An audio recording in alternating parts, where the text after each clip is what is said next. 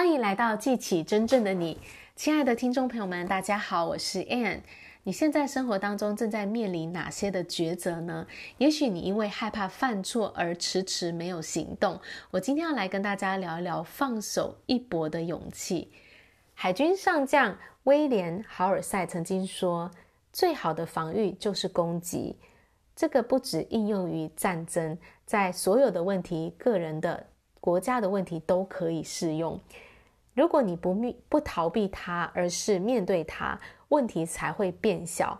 怯懦的去碰触荆棘，你就会被刺到；大胆的攫住它，你才能够捏碎它的刺。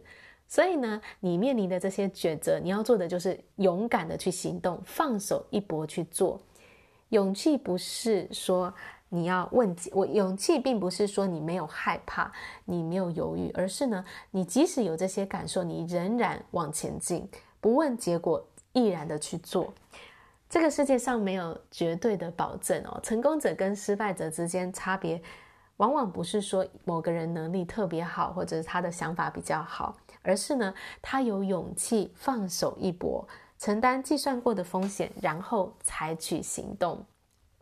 那你现在所面临的这个抉择，你可以去研究各种你在当中可以采取的行动，然后以及这些行动带来可能的结果是什么，全部想过一遍，就挑出当中最有希望的做法，最能够带给你生命扩展的做法，然后就去执行。如果你要等到百分之百确定了才去做呢，你最后就什么都不会做。好。这个当中呢，你去做的过程当中呢，一定会经历到一些的犯错，这试错是很正常的。那这些的错误呢，其实都可以成为一个对你很有帮助的反馈。告诉你接下来你要怎么样去做修正。当你行动，当你往前移动的时候，你就能够在这个行动当中去修正你的路线。如果你是停留在原地一直在想的话呢，你没有任何的反馈机制能够帮助你修正方向，指引你要怎么样往前进。所以踏出错误的一步，总比终其一生停在原地好。想一想你现在所面临的这个抉择。你现在有哪些可能可以去采取的行动，以及呢，这些行动可能带来的结果有哪些？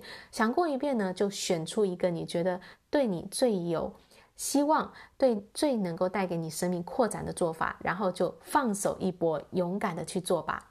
好啦，我今天的分享就到这里，感谢大家的收听，我们下一集见，拜拜。